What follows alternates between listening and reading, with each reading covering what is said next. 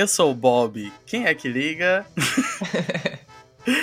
e esse é o Bob e o Gato, seu podcast sobre filmes de fantasmas vivos ou mortos. Eu sou o Bob, um fantasma de chapéu.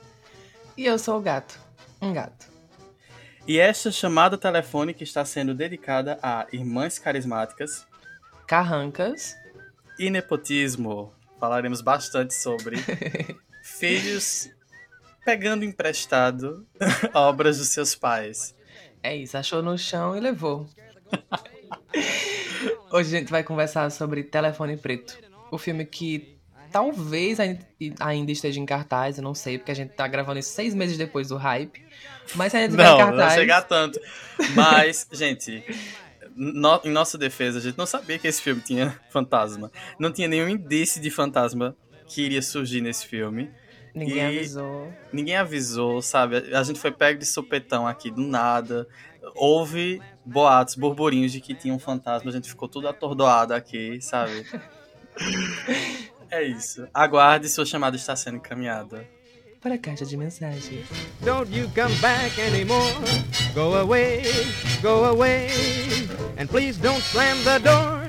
Last night. O filme Telefone Preto foi inspirado no conto do Joe Hill, que é filho do Stephen King, e é um conto de 2004. E aí a história dessa narrativa vai falar sobre é, essa cidade que está passando por um problema com um sequestrador de crianças. O famoso velho do saco. Não, mentira. Mas parece um pouco. é sobre esse sequestrador que está raptando as crianças e elas somem. E aí nós vamos focar na história do Finney e da sua irmã Gwen, que são dois jovens que estão passando por problemas ali da adolescência e da juventude. E o Finney acaba sendo raptado por esse sequestrador, que é conhecido por balões pretos e uma máscara. Qualquer semelhança com It aqui. Não é mera coincidência. pois é. E a história é basicamente isso. A gente vai acompanhar a jornada do Finney sendo preso em cárcere por esse sequestrador, que a gente não sabe muito bem de início o que é que ele quer, quais são as intenções dele. E também, em paralelo, a história da Gwen, que é essa irmã super legal. Carismática, né? Sempre tenta defender o irmão e ela possivelmente tem alguns poderes ali mediunos. Né? É, ela, é clara evidente e tal. Tem alguns sentidos ali que tem, assim, isso é uma teoria que eu tô criando agora, não sei nem se isso já existe ou se isso é do conto. O irmão provavelmente também tem, né? Porque ele é o único, o único jovem ali daquele do cárcere que consegue entrar em contato com outros jovens. Por onde você pode estar se perguntando? É, nesse espaço, nessa sargenta que ele é deixado lá por conta do sequestrador, que quem faz é o Ethan Hawke. É, nesse lugar só tem um colchão e um telefone preto. Olha só, olha só, o título dentro do filme, sim.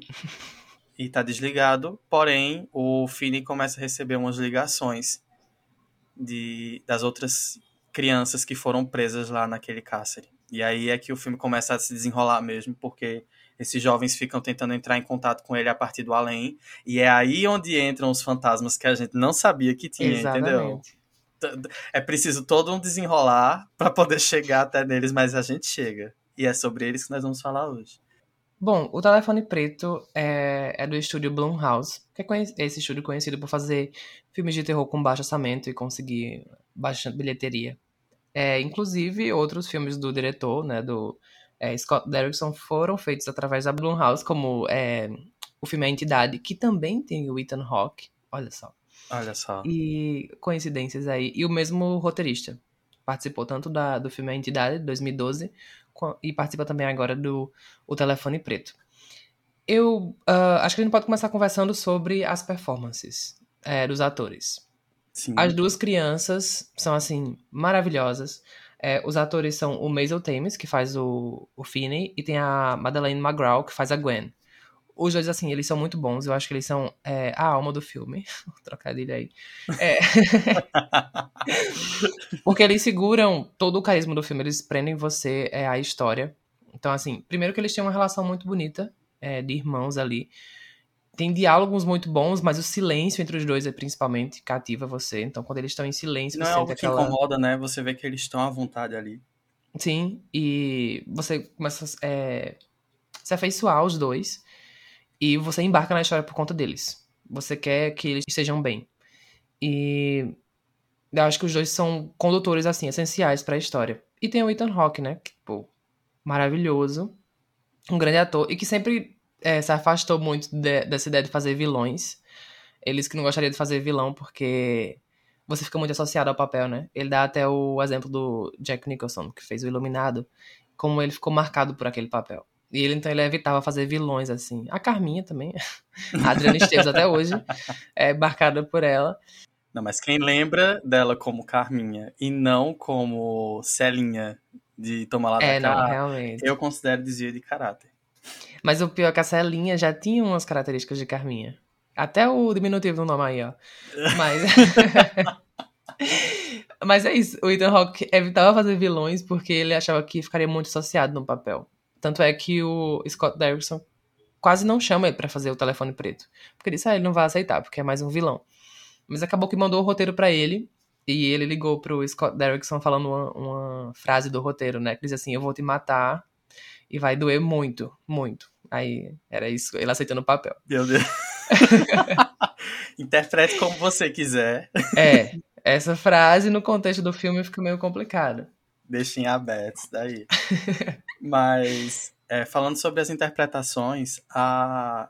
eu queria dar um destaque aqui. Desde o começo do episódio, quem, quem já percebeu que eu estou dando muito destaque à Madeleine McGraw, que performance, sabe? Tem, não, eu não tô falando só nos momentos em que ela defende o irmão ou quando ela.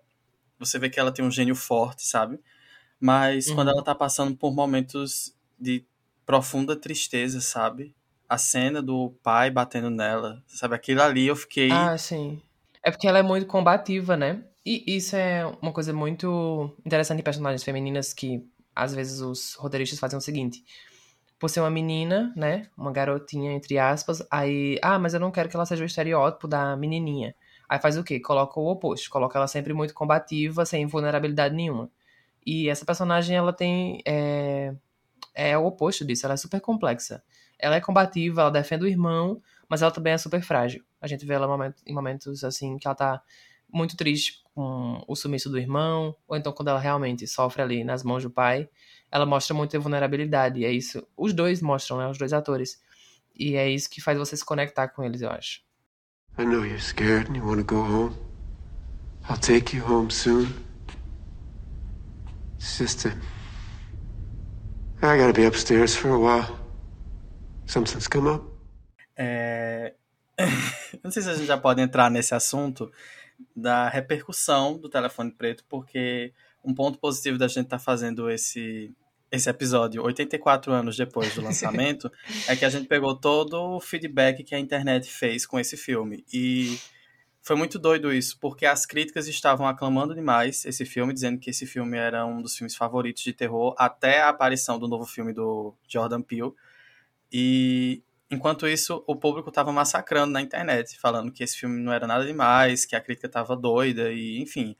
E aí a gente fica nesse meio termo de o que foi que aconteceu, sabe? E um, um dos meus palpites é que talvez esse filme tenha sido vendido da forma errada, sabe? Ele foi Uhum. vendido como um filme muito mais complexo do que ele realmente é, mas isso não tira o mérito dele ser um bom filme. Apesar de eu achar Sim. que ele não é o melhor filme de terror do ano, sabe? E olha que eu não assisti muitos filmes desse ano. mas eu já, assim, eu já tenho na minha mente que talvez esse filme não seja o melhor, mas ele não deixa de ser bom. Ele é um bom filme. E é isso. Já dando minha Uhum. opinião aqui. Mas, É, já.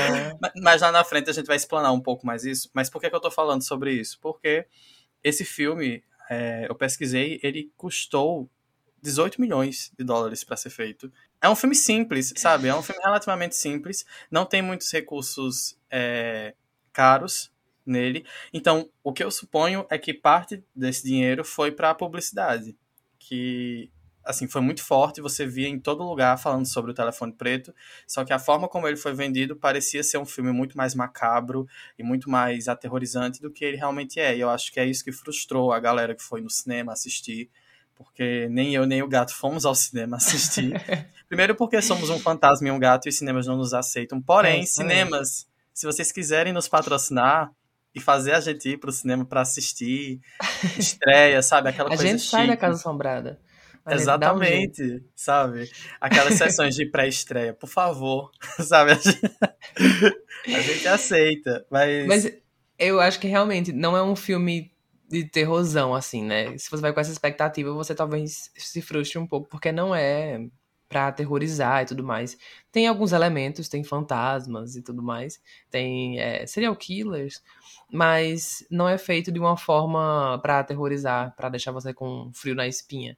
É um filme que, enfim, tem esses elementos, mas acho que ele tá muito mais interessado em falar sobre amizade, sobre irmandade. o drama dos personagens, né? É, sobre enfrentar as suas dificuldades e superar elas e crescer. É, acho que talvez seja muito mais focado nisso, assim. A gente tá fazendo um paralelo muito grande entre o Telefone Preto e It, não só porque tem alguns elementos semelhantes entre a obra do filho e do pai, mas também porque ambos os filmes têm uma atmosfera muito parecida. Uhum. O filme do It tem muito isso de ter jovens dos anos 80 com pais estúpidos, com adultos que são mais burros do que os jovens, do que as crianças. Elas parecem que sabem de tudo, enquanto os adultos parecem que não sabem de nada.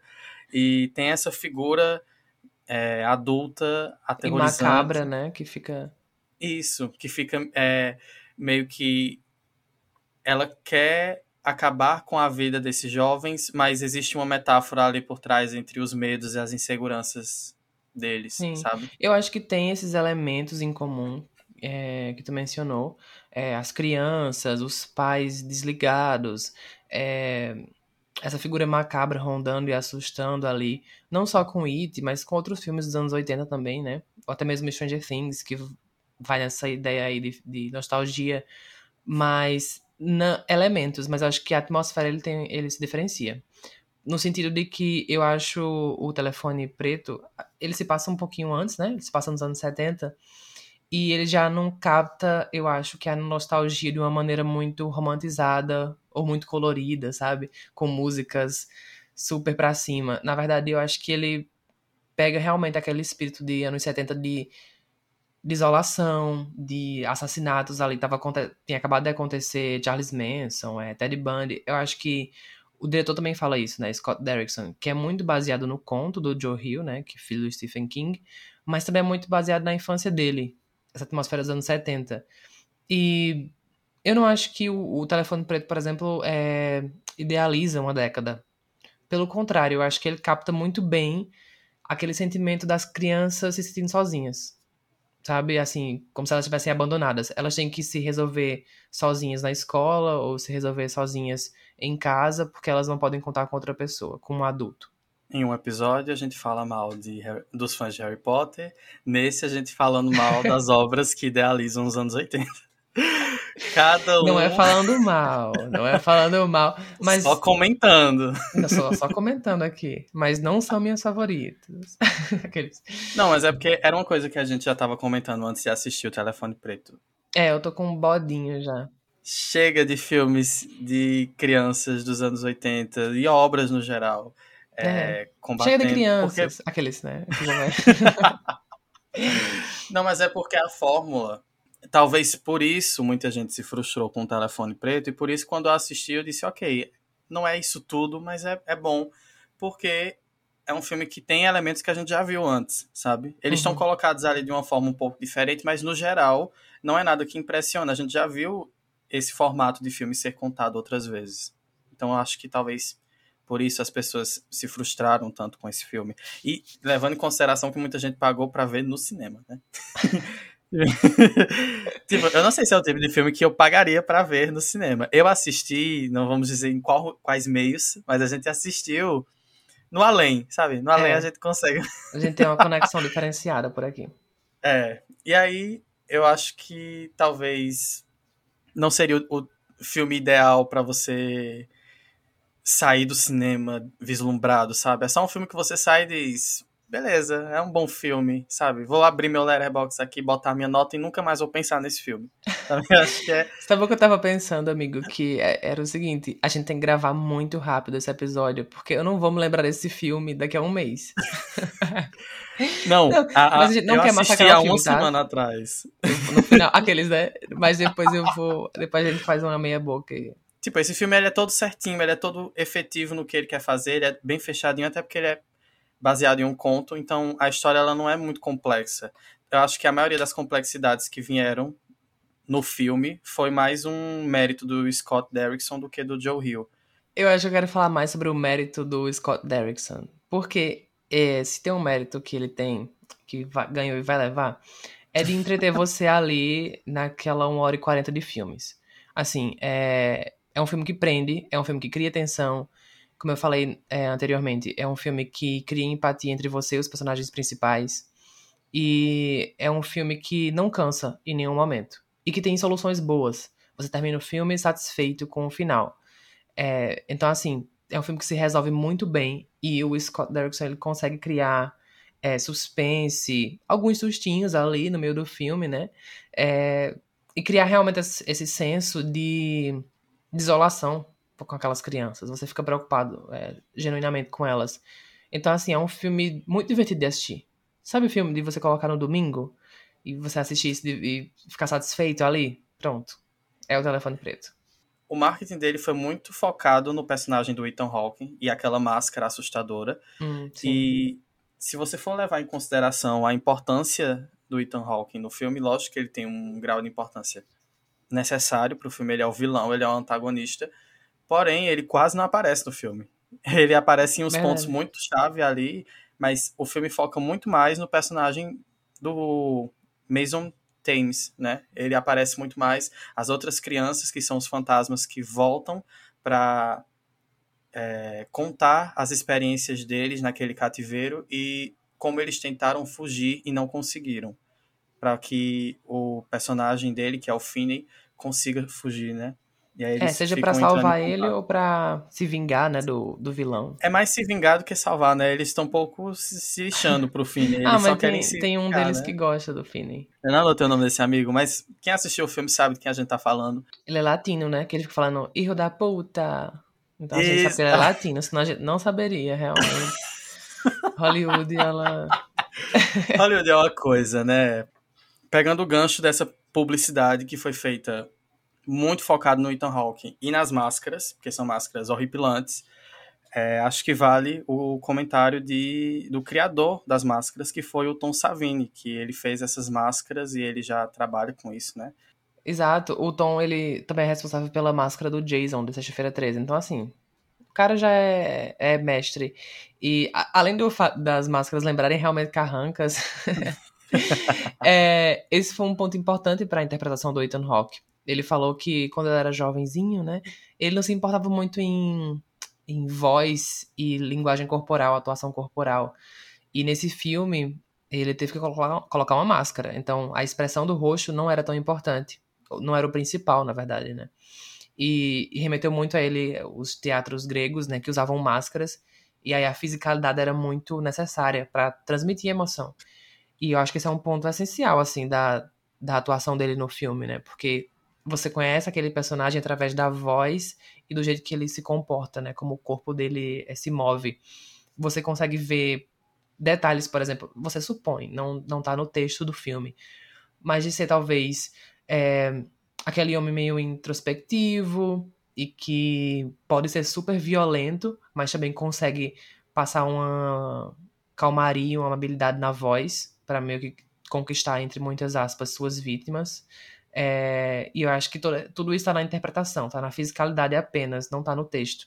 Então a interpretação assim muito é, contida, é, mas ao mesmo tempo muito certeira. I'll scream. If someone's upstairs, they'll hear me. With the door shut, no one can hear anything down here. I soundproofed it myself. So shout if you like, you won't bother anyone. Quem não assistiu o Telefone Preto, fuja para as colinas, que agora a gente vai comentar tudo, com detalhes sórdidos, inclusive. E é isso. Eu acho que a gente pode começar com um tópico como os fantasmas são representados em um telefone preto, porque esse é o propósito do nosso podcast, né? Exato. E são bem representados. É isso. Eu você, Acabou o episódio. você que é um fantasma, se sentiu bem representado? Eu achei a participação dos fantasmas, assim, genial. Toda vez que eles apareciam, eu ficava. Meu Deus, meu Deus. Porque. Não, mas Eu- são muito boas, porque são bem criativas, né? Cada um aparece de uma maneira diferente. Tem um ali que Isso. aparece pendurado, que aquilo ali é- acho que é o maior susto do filme, talvez. É, que ele tá meio. Tu achou? Eu achei que o, o maior susto foi o primeiro fantasma, quando ele aparece, porque eu não tava esperando. Tipo, foi muito de supetão ali, sabe? Eu- você só escuta a voz, pra quem não tá entendendo. Se você ficou, provavelmente você já assistiu. Mas É. Se você não assistiu, speak. se você não assistiu, muito obrigado. A gente ama você. Um beijo. É, Mas aí, o- os fantasmas de início, o primeiro fantasma, é, você só ouve a voz dele, você não vê ele. E o legal é, quando o primeiro fantasma aparece, que pra mim foi o único momento ali de susto que eu tive, que eu não tava esperando, tipo, foi realmente um eita, só pra dar aquela acordada, sabe? E, é, ok, eu tô assistindo o filme, tô prestando atenção, mas a voz dos fantasmas continua com aquela voz de linha telefônica, sabe? Com chiado. Hum, sim, E eu achei, eu achei muito interessante a forma como eles fizeram isso, porque é um detalhe muito simples, mas que é muito significativo pro filme. Você vê que a cada ligação, uma informação é adicionada ali e o Finney ele vai entendendo mais a dimensão do, do que é que ele tá passando ali, né? E que a vida dele depende daquilo. Então ele Exatamente. is e running for muitos- his life. Muitos filmes fazem isso, de. onde os fantasmas se comunicam através de meios de comunicação, né? é mu- Exatamente. Isso é muito é, interessante. Porque A eles... gente falou sobre isso no episódio passado com o Sexto Sentido, né? Acho que a gente falou sobre isso com a- as gravações. é, Verdade. Da fita, A gente comentou rapidamente. A gente também falou sobre o Poltergeist, né? Que tem a TV. E aí, nesse a gente tem o telefone, olha só. Muito São variado. todos os meios de comunicações. Um telefone sem fio. Poderia ser esse o nome em português. O Brasil adora fazer umas coisas assim, né? Tipo, um trocadilho. Poderia ser esse o nome do filme no- no Pois Brasil. é. Mas, é, a- falando novamente sobre a repre- representação do fanta- dos fantasmas no filme, é, eu acho também muito incrível como eles têm um propósito ali, né? Assim, os fantasmas, eles têm uma missão, uma finished business. E a Vingança. maioria deles, eu acho que é vingança, exatamente. Eles foram mortos pelo sequestrador, em S maiúsculo aí, porque no filme também é chamado de sequestrador, né? Grabber, em inglês. E eles querem se vingar daquele cara. Basicamente isso. Não fica claro o que o sequestrador fez com eles, mas rola ali um. Fica subentendido que talvez tinha rolado um abuso é, sexual e depois provavelmente tortura e no final a morte. Então eles realmente querem se vingar. Eles não lembram muito da vida deles. Outro tema recorrente aí em filmes de fantasmas, que você depois que você morre você esquece é, o que você viveu em vida. É, mas eles têm é, esse sentimento muito forte de vingança, de querer acabar com a vida daquele cara que acabou com a vida deles. E acho que isso que move é, a maioria deles, menos o último, o garoto que foi morto, né? Que é. Eu me esqueci o nome do personagem agora. Mas eu- ele é o latino-americano. É isso. O a, personalidade dele é essa no filme, basicamente. Mentira. É, Não, ele mas, é, mas ele. É, é, não sei ele se é a gente- amigo do Finney. Calma, eu vou pesquisar. é latino. Basicamente é isso, as infos sobre ele no filme. Então, o que move todos eles é basicamente a vingança, menos o último garoto que foi morto, é, que é o Robin, que ele, enfim, em vida ele era amigo do Finney, e ele ajuda o Finney realmente porque ele quer que o Finney escape daquela situação, enfim, sobreviva. Eu acho importante a gente falar sobre o Robin, porque é uma situação de amizade que, infelizmente, não é muito explorada no filme, não teve muito tempo, porque ele logo foi sequestrado. Mas você percebe ali que eles tinham uma afinidade que. Você só vê isso em uma cena, né? Que é na cena do banheiro, quando o Finney ele tá sendo confrontado ali com aqueles valentões e o Robin chega pra tentar salvá-lo, né? E aí você vê que tem uma irmandade entre eles, né? O Finney ensina o Robin sobre as lições de casa porque ele não consegue fazer e estudar para as provas. E enfim, e a própria irmã dele, né, a Gwen, percebe como ele ficou abalado com o sumiço do, do amigo. É, mas assim, as relações do filme são muito bonitas e são construídas com muitas sutilezas. A gente já mencionou aqui é, sobre a relação do Finney com a irmã, é, a relação de ambos com o pai, né, porque aquele pai é super problemático, é um pai alcoólatra, que sofreu muito, provavelmente, com o suicídio da mãe, né, da, da Gwen, que também era clarividente e acabou se matando por conta de complicações desse dom que ela tinha, digamos assim. E aquele pai todo problemático, é, não sabe lidar com os filhos, mas ama eles apesar de tudo, né? Ama eles acima de tudo, na verdade. E a gente vê isso em algumas cenas ali, quando eles se preocupam, quando eles se reencontram no final. É difícil ter é, alguma empatia por esse pai, mas. Eu dizer isso agora. É, mas ele é um personagem. Acho que não é adição, né? É um personagem complexo, assim, e um personagem real. Não, sim, gente, é bem complexo. Acaba... Você vê que ele tem um problema de alcoolismo ali, né? Que inclusive a Gwen, quando tá sofrendo ali, porque o pai tá batendo nela, ela agarra uma garrafa ali e diz: Eu vou jogar essa merda aqui se você continuar me batendo. E assim. E perfeito, ela né? joga. E ela, jo ela não e só ela... ameaça, como ela faz. E assim, que personagem, que sabor, sabe? Ah, ela é muito boa. Eu tenho certeza que se fosse ela sequestrada, o sequestrador ia ficar dois minutos com ela, sabe? É, porque esse era o jogo dele, na verdade, né? Ele sequestrava crianças e jovens ali que eram mal criados. E ele gostava de punir essas crianças que eram mal criadas. Tanto é que o Finney sobrevive por muito tempo ali naquele porão, né? Porque ele é uma criança boa, assim. É, ele é uma criança que não, não tem malcriação.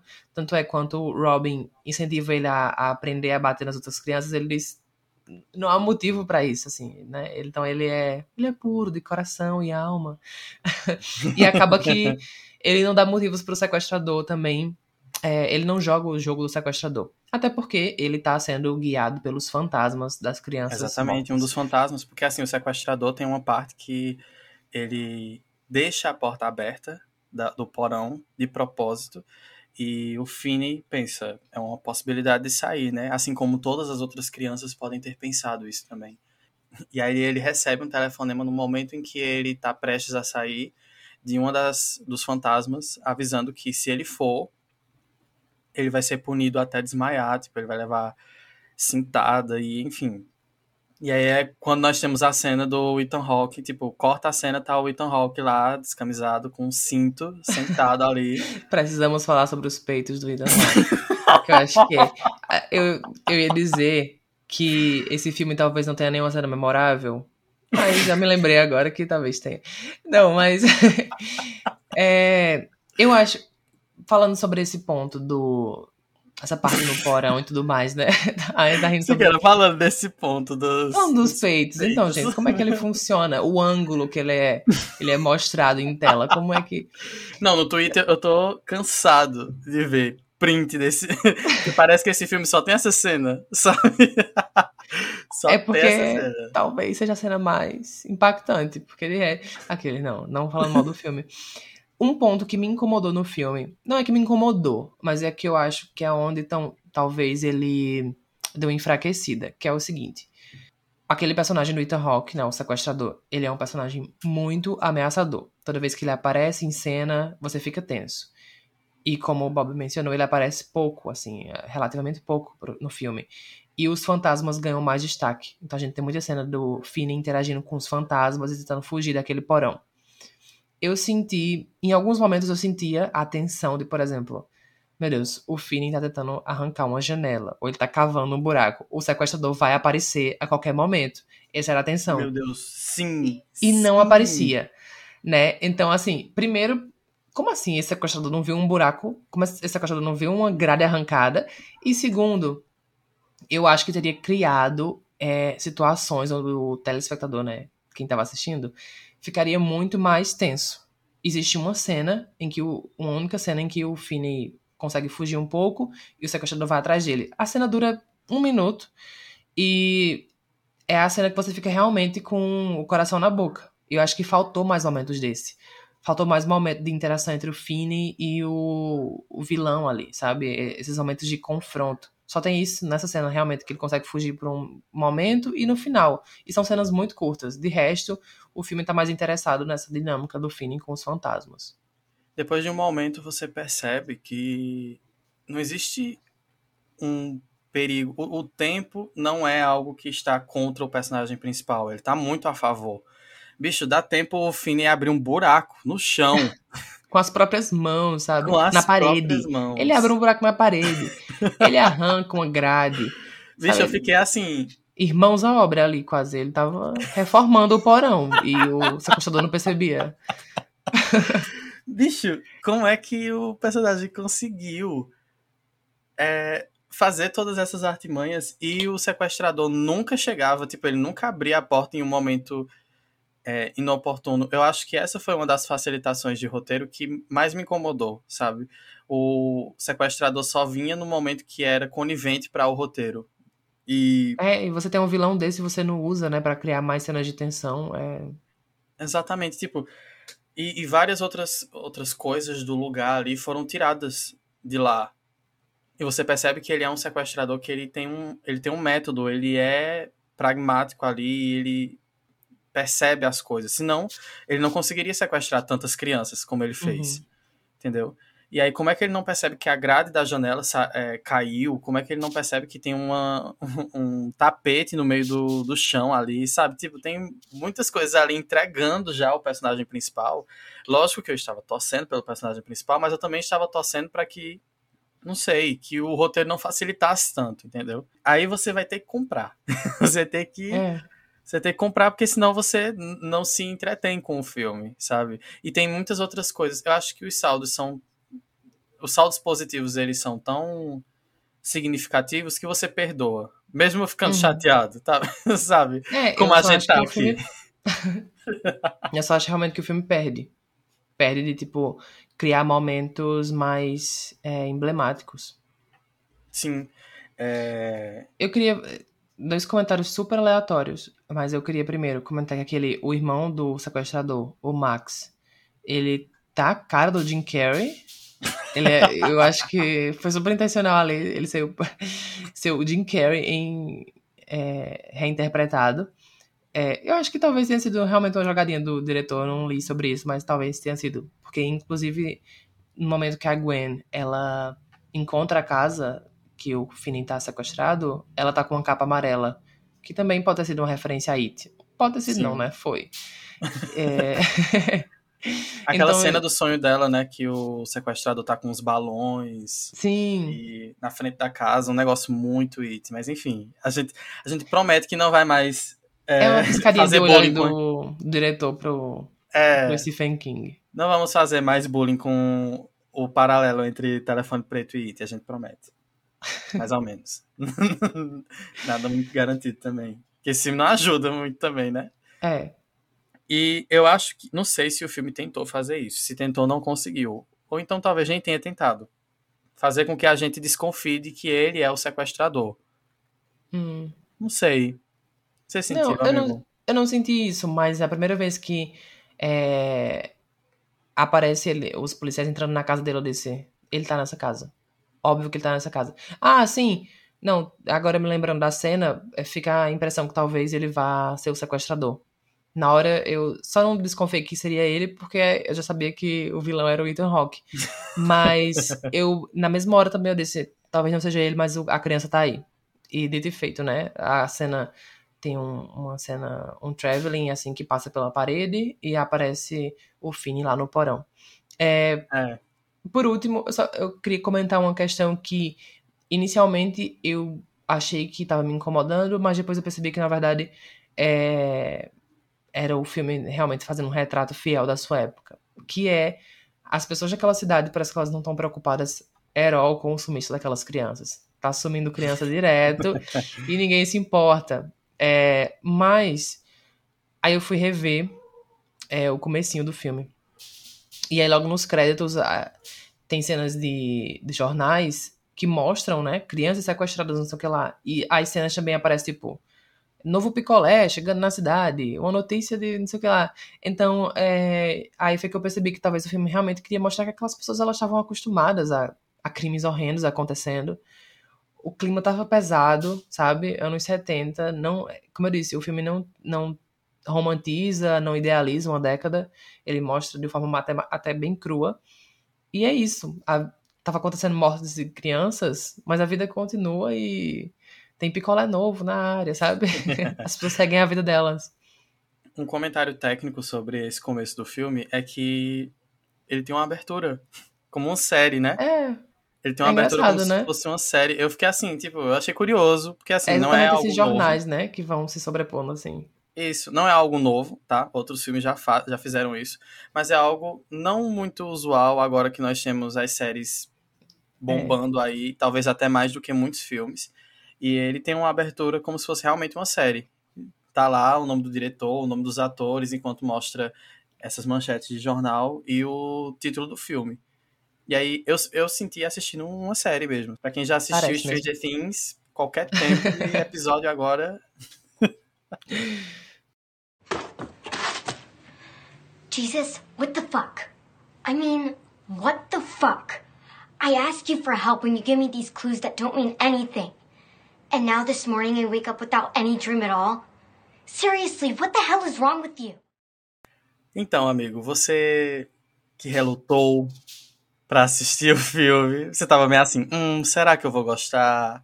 Será que será que eu vou ver aqui mais um filme de criança dos anos 80 com a mesma fórmula que tá sendo feito bastante aqui? É... O que você achou? Suas considerações finais. Hum. É, esse realmente não é o estilo de filme que eu mais gosto de assistir. Com crianças e nos anos 80 ainda. Mas esse passa nos anos 70, então já, me Já é uma agrada mais. diferença, né? É, eu gostei do filme.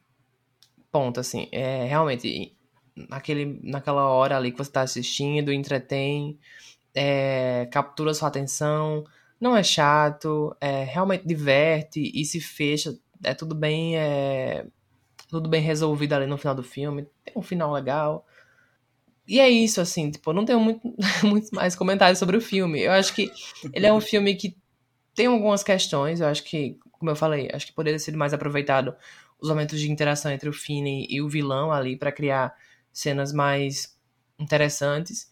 E eu acho que o filme falta peca nesse sentido de, de ter cenas mais memoráveis, digamos assim, tirando a cena dos peitos do Ethan Rock que tem viralizando no Twitter, realmente não acho que esse filme vai ter outras cenas que vão ser lembradas, sabe? Futuramente. Ele, ele, é, ele é recortes de outros filmes. Eu fiquei com essa impressão, assim. Eu já vi esse filme antes, é, de outra forma, mas também não deixa de ser divertido. Eu dou duas estrelas e meia. Ok, não massacrou tanto, ó. Ah, não, é um filme bem, bem legal. Filme legal.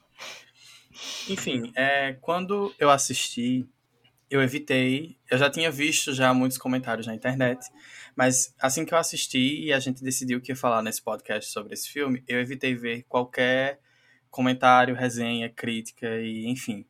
Mas eu acabei não conseguindo fugir do vídeo da Isabela Boscov, querida, um beijo, falando sobre o telefone preto. Não consegui fugir do vídeo dela e eu acho que essa vai ser uma das poucas vezes em que eu discordo dela, porque ela fala muito bem desse filme num nível em que ela disse que é um novo terror. e assim, querida, amo você, mas eu não concordo porque eu não senti nada de novo ali, sabe? Tudo que tá ali já foi feito. Foi feito, a gente já repetiu aqui no episódio algumas vezes que porque realmente não tem muito que comentar sobre o filme que não seja algo que a gente já viu em outros filmes, sabe? É, e não é como uma forma de celebrar esses filmes, sabe? Você vê que são recursos que já foram muito utilizados. E não é um problema do filme, eu acho que é mais um problema da saturação desses temas. Já saturou, sabe? A gente já viu muito isso acontecendo e não tira o mérito do filme ser bom, mas eu acho que por a gente já ter visto tanto esse formato acontecer, ele se torna um filme ok, sabe? Ah, é. Não acho que o filme mereça o massacre que tá rolando na internet, sabe? O pessoal dizendo que é um filme horrível, que perdeu tempo, que não sei o quê, sabe? Acho que não merece isso. Acho que é um filme ok. É... Se você foi esperando que ia ser um filme cheio de gore ou de. Não sei, de coisas Sustos, assustadoras. né? Isso, macabro. Eu entendo você ter ido com esse pensamento, porque a, o marketing desse filme estava vendendo muito que ia vir isso daí, mas não era. É um filme que eu acho que ele vai agradar muito a galera que gosta de It, é uma galera mais jovem, sabe? Lá entre os 15 e 20 anos que gostam de terror. Acho que essa galera vai ficar bem feliz com o conteúdo desse filme. Mas você que gosta mais de um terror mais clássico, uma coisa mais macabra, um terrorzão mesmo, você vai encontrar um terror comercial e vai se decepcionar, sabe? É. Mas esse filme, assim, eu entendo que ele tá fazendo grandes números. Ele é o filme de terror mais visto desse ano já. Até o momento que a gente tá gravando, tá? A gente não sabe ainda com o novo do Jordan Peele como é que anda a situação. Mas é, em questões de história para o cinema como um todo, eu acho que ele não tem muito o que acrescentar, sabe? É um filme bom. Ele é bom no que ele consegue fazer, ele diverte. E vou soltar uma polêmica aqui. Uma polêmica. Hum. É, essas críticas especializadas falando tão bem, não estou falando de você, Isabela. Fique calma. Mas, mas as críticas lá fora falando tão bem sobre esse filme e aclamando tanto, talvez tenha alguma coisa a ver aí com esses 18 milhões de dólares, hein? Não sei. Será? Porque eu sinto que, assim, o pessoal tá tratando esse filme como se fosse um marco no terror, um novo terror e não sei, não dá pra ver isso. É, e é talvez por isso o público tá saindo tão pistola das sessões. Porque a, a crítica deixa as expectativas lá em cima, quando você vai assistir, você acaba se decepcionando. Eu acho que, inclusive, o gato não se decepcionou porque eu já meio que preparei ele. Eu disse, ó. Não, eu realmente não tava esperando nada. Não queria ver só- também. só-. Mas é um filme divertidinho, né? Tipo, ok. Eu dei três estrelas, eu me diverti com esse filme. E só não sei se eu veria de novo. Não precisa. veria de novo. Não precisa. Até porque não precisa. Eu acho que É, outros, outros filmes de fantasmas virão. tem muito filme de fantasma ainda pra ser visto. Welcome to the nightmare end of your pathetic little life. you don't have much time. Today's the day, motherfucker. I can't kill you, hijo de puta. So Finn is gonna do it for me. Finn's arm is mint. E esse foi mais um telefonema de Bob e o Gato, seu podcast sobre filmes de fantasmas, vivos ou mortos. Eu sou o Bob, o seu fantasma de chapéu. E eu sou o gato e não uso chapéu. E você consegue nos mandar um SMS pelo Twitter com arroba Bob e o Gato, Ou no Instagram com arroba Bob e o Gato Podcast. ou no Letterboxd com as nossas reviews, estão sempre lá, com arroba Bob e o Gato. Ou também pelo TikTok, se você é jovem. Estamos por lá também. arroba Bob e o Gato. Não somos jovens, mas na nossa alma é.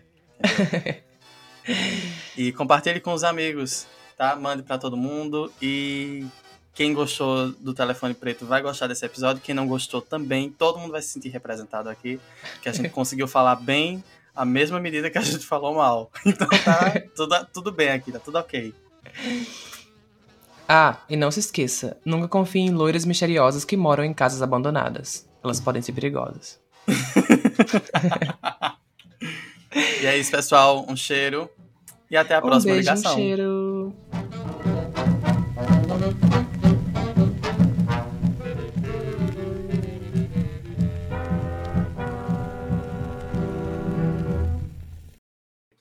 Ah, eu não posso Alô? continuar, né? Ai, vai ter que começar com alô, quem é que liga?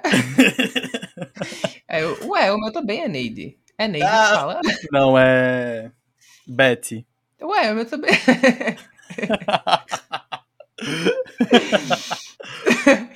Alô, Ai, Bina. Ai, ai. Aqui tem Qual- Bina, viu? Chame ela. chame ela, chame. Ai. Bobazing.